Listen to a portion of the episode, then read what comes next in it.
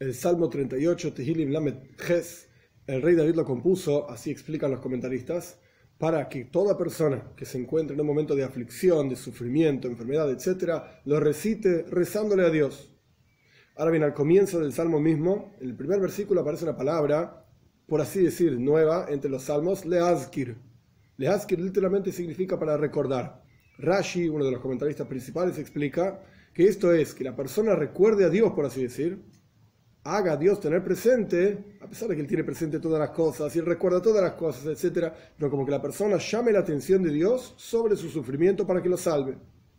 El Radak, David Kimchi, tiene otras explicaciones de la palabra Leazkir. Leazkir quiere decir, él dice, puede querer decir uno de los tipos de música y melodía con lo que se cantaba este salmo, así como vimos otras melodías en los salmos anteriores, en este quiere decir Leazkir otra melodía. O Leazkir puede querer decir para agradecer a Dios por alguna determinada cuestión. En este caso, agradecer a Dios por la salvación de tal o cual aflicción. Vamos a ver. Aleph.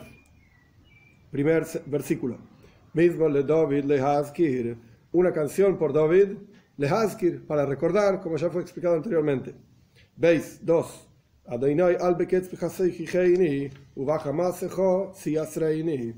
Dios, no en tu enojo me reprendas y en tu ira me hagas sufrir. 3. Gimel. Porque literalmente tus flechas, que son un ejemplo de la enfermedad o del sufrimiento, de la aflicción, tus flechas cayeron hacia mí. Has puesto tu mano sobre mí. Tinjas literalmente significa has bajado tu mano por sobre mí, o sea, estoy sufriendo por esta cosa que me estás enviando. Dale, 4.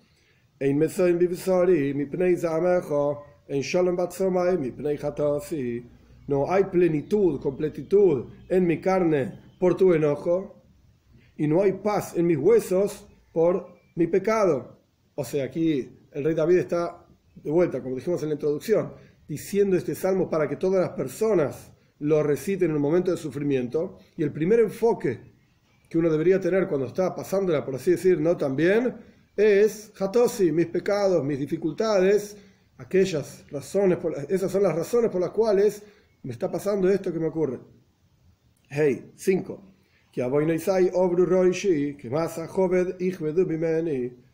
Otro ejemplo, no solamente tus flechas me caen sobre mí, sino que mis pecados han pasado por sobre mi cabeza. Es decir, es como si la persona se estuviese hundiendo en el agua, en el cual el agua está tapando la cabeza. Esos son los pecados de la persona.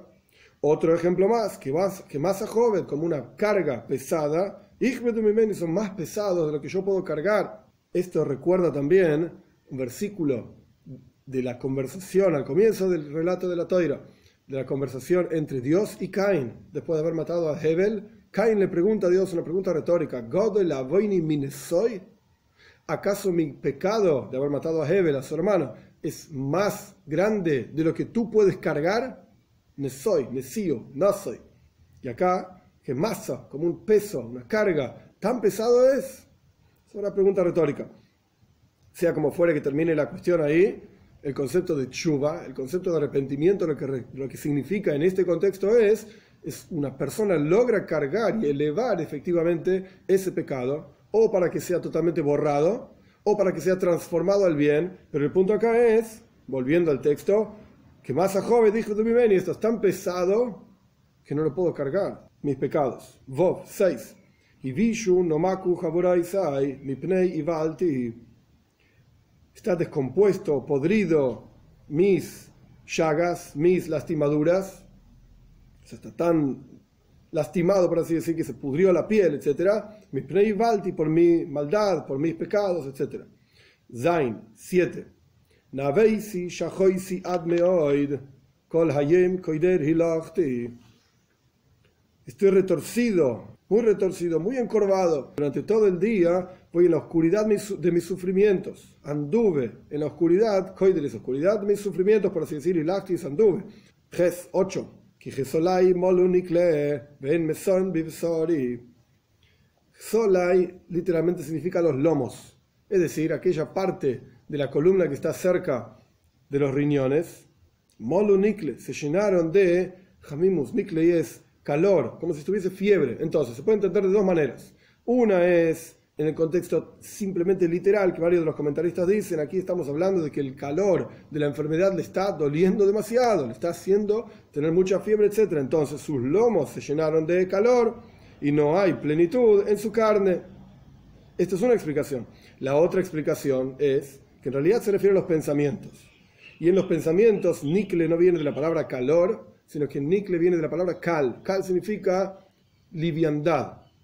Entonces, solo malo nikle. En mis pensamientos, en mi forma de verme a mí mismo, soy una persona kal, una persona baja, liviana, pobre, etc. Y por lo tanto, en y no hay plenitud en mi carne. Test 9.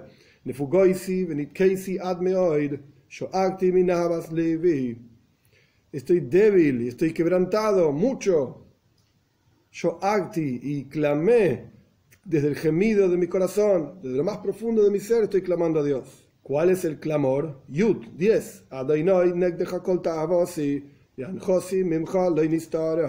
Dios, frente a ti están todas mis pasiones, es decir, mis necesidades. Vos sabes muy bien todo lo que yo necesito.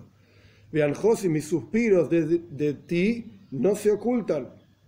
Yud Aleph 11.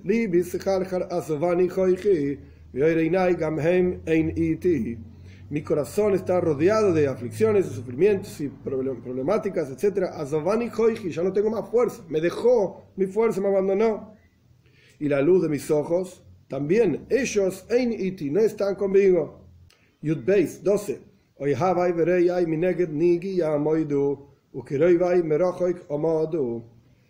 Aquellos que me aman, mis compañeros, frente a mis aflicciones, mis manchas y problemáticas, ya se separan, o sea, no me visitan. Nadie ya me visita. Antes cuando estaban conmigo y, les iba bien y me iba bien, etcétera, entonces me visitaban. Creo y aquellos que están cerca mío me rojo como se paran de lejos, no me visitan más. Nuestros sabios explican, hay una mitzvah de la toira, se llama Bikur Hoilim, visitar a los enfermos. Es una discusión exacta cuál es la mitzvah y cómo está escrito en la toira, si es parte de Abbas Israel, del amor al prójimo, si es parte del concepto de Gesed en general, bondad, o es parte de ser emular a Dios, como Dios visitaba a los enfermos, visitó a Abraham Avinu, Dios curaba, etc. El punto es que es una mitzvah, Bikur Hoilim, visitar a los enfermos.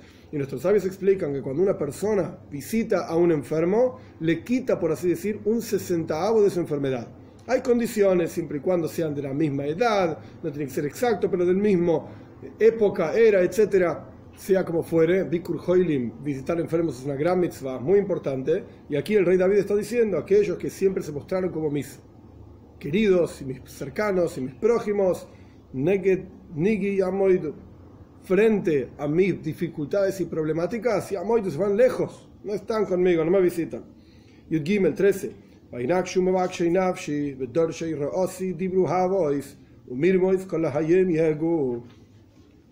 tienden trampas, me tienden trampas aquellos que buscan mi alma y aquellos que procuran mi mal, hablan falsedades y engaños durante todo el día, piensan en sus corazones, todo el día están pensando cómo engañarme. Yudalet 14. Y yo, en lugar de responderles, en lugar de discutir con ellos, refutarlos, etc., que Jeresh, como una persona sorda no escucho, y como un mudo no abro mi boca. No les voy a responder nada, porque yo no asumo que en la respuesta y la discusión con aquellos enemigos míos, etcétera, vaya a haber algún tipo de ganancia, sino todo lo contrario. Y ahora vamos a ver por qué.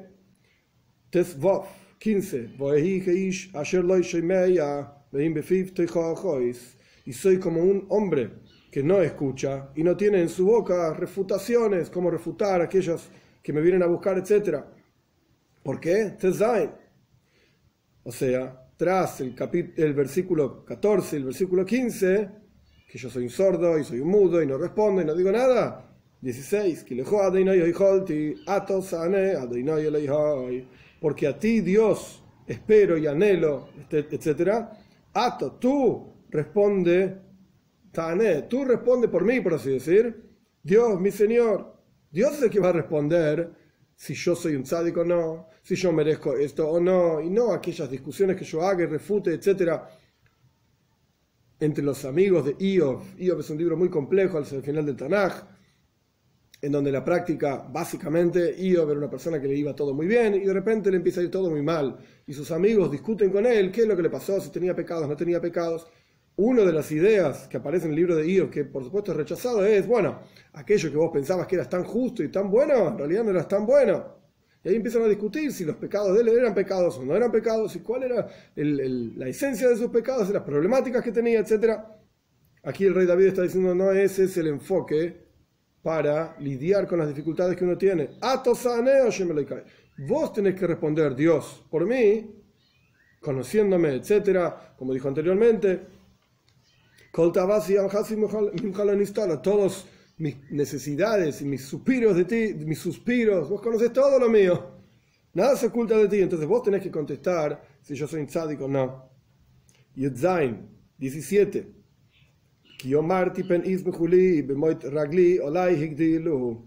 Aquí explica por qué no quiere contestar. Porque yo dije, no quiero contestar porque yo dije, no vaya a ser que en mi contestación, etcétera, se tome esto como una actitud de rechazo de los sufrimientos para mejorar a la persona. yo no acepto el sufrimiento, no me lo merezco, etc. Empieza a discutir, por así decir, con sus dificultades. ¿Cómo sería discutir con Dios? Entonces Dios va a ser, ok, si vos no entendiste el mensaje, ahí va peor todavía, Dios libre y guarde. Entonces por eso dice, venidme Juli, no vaya a ser que se alegren de mí cuando tropiece mi pierna. Hola Yigdilo, los sufrimientos van a, van a aumentar todavía porque yo no estoy entendiendo el mensaje. Yudges 18, por eso no contesta, no refuta, por así decir.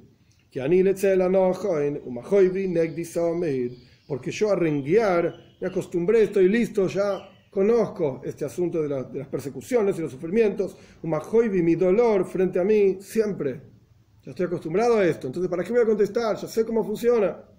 Yudges 19 sino todo lo contrario, en lugar de refutar y buscar excusas de por qué no es así como me, está pasando y no me lo merezco, etcétera, todo lo contrario. Que porque mi pecado voy a decir, voy a reconocerlo. Y mi corazón me está diciéndome, explica Rashi, cuál es mi pecado y por lo tanto yo estoy preocupado. Que mi pecado es el que está generando que, como dijimos en el versículo anterior, estoy acostumbrado a renquear y mi dolor me está siempre frente a mí. Mi corazón me dice que no es porque yo en realidad soy un justo y esto es injusto conmigo, etcétera, sino todo lo contrario. Sino todo lo contrario. Tengo que aceptar el juicio divino, etcétera. Por eso, la actitud es, voy a reconocer mi pecado. Estoy preocupado por eso. Job 20. Y mis enemigos tienen fuerza, vida con fuerza. tienen muchísima fuerza.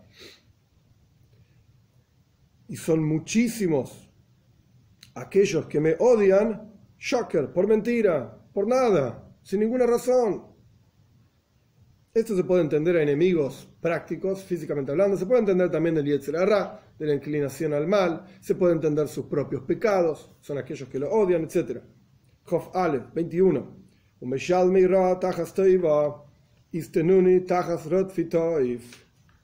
Y aquellos que pagan mal tras el bien, a gente que yo le hice el bien, me pagan con el mal. Istenuni tienen rencor de mí, enojo de mí, por así decir por cuanto yo procuro el bien y siempre busco el bien. Entonces, aquellos que buscan el mal están celosos de mí que yo a pesar de que el y estoy acostumbrado a renguear y me va muy mal y mis pecados, etcétera, pero sin embargo, Rotfitoy, yo procuro el bien. Entonces tienen rencor y enojo de mí. Beis 22. Altas venia Eleihai al mimeni por cuanto yo no respondo y yo asumo la responsabilidad y mi corazón me dice que tengo que estar preocupado por mis pecados, etc., entonces la siguiente petición voy a hacer, Altas Hashem, no me abandones Dios. Mi Señor, no te alejes de mí. 23, Hof Gimel. todo lo contrario, no solamente no me abandones, sino que apúrate a ayudarme. Dios, tú eres mi salvación. Este es el final del Salmo. Un concepto interesante en el versículo 5, que si bien no está mencionado directamente así, pero podemos aprender algo que aparece en varios Sfarim, en Zoyar también, en Kabbalah, el versículo 5 decía que mis pecados pasaron por sobre mi cabeza, o sea, compara los pecados, como explicamos, con agua y la persona se está hundiendo en el agua, etc. Pero hay otra comparación más, como una carga pesada, que más a Jovet, como una carga pesada. Esta palabra Jovet, pesado, tiene varios significados. Nuestros sabios explican que en general en el ser humano hay tres etapas, por así decir, tres mundos, tres universos que cada uno de ellos es fundamental, tiene su función, tiene su razón de ser y se puede entender en forma positiva, pero se puede entender también en forma negativa. Kovet significa hígado. Kovet es la palabra en hebreo para hígado, que quiere decir pesado también. Masa es una carga pesada. Y nuestros sabios dicen que la palabra melech, melech quiere decir rey, en realidad tiene tres letras, mem, lamed, chof, y cada una de estas letras indica uno de estos tres mundos que se encuentran en el interior de cada persona. Moyach, el cerebro, el intelecto. Lamed es el leif, el corazón. Y la Jof, la última letra, es el Koved, es el hígado. Y estos tres representan Moyach, el intelecto, por supuesto, los pensamientos, el intelectual, etc. El corazón, todo lo emocional. Y Koved, el hígado, representa la acción, en la práctica. La acción es dentro de las potenciales de la persona el más bajo, por así decir.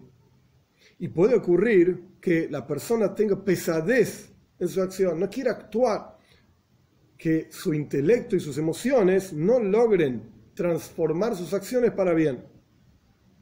Lo normal es que la persona tiene pensamientos adecuados, positivos. Esto genera emociones en su corazón positivas, adecuadas, de acuerdo al pensamiento, y esto se traduce y se transforma en acción.